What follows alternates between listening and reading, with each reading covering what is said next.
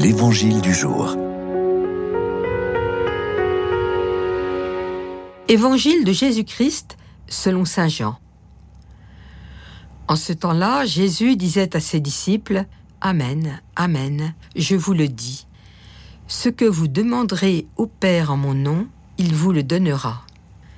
Jusqu'à présent, vous n'avez rien demandé en mon nom. Demandez et vous recevrez. Ainsi votre joie sera parfaite. En disant cela, je vous ai parlé en images.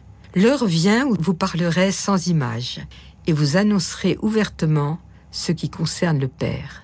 Ce jour-là, vous demanderez en mon nom.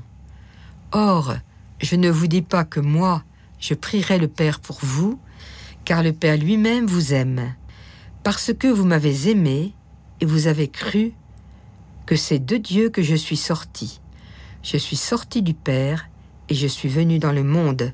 Maintenant je quitte le monde et je vais vers le Père. Maintenant, Jésus parle ouvertement.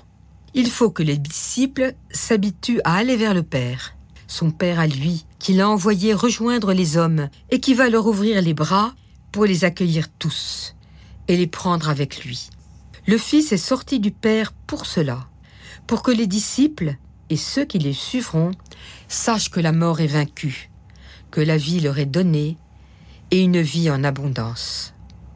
Et Jésus insiste, Servez-vous de moi, de mon nom, levez les mains vers le Père, demandez en mon nom, trouvez les mots, osez, soyez simple. Vous n'avez pas assez demandé en mon nom.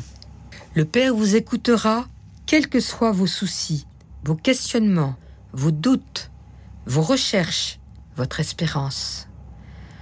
Vous goûterez cette joie d'avoir fait la démarche de demander, d'entrer en relation, d'écouter et d'être écouté. Dans le silence du cœur, vous aurez la réponse. C'est le nom de Jésus qui relie au Père et l'Esprit permet cette union. Le Père lui-même vous aime, car vous avez vécu avec moi, dans la joie et la peine, dans la montagne et dans la plaine, et vous m'avez aimé. Vous aussi, vous serez en communion avec le Père et le Fils et l'Esprit qui s'inclinera pour vous donner une demeure avec eux trois. Aujourd'hui, je peux dire lentement ce que le Fils à la demande des disciples, nous a appris Notre Père qui es aux cieux.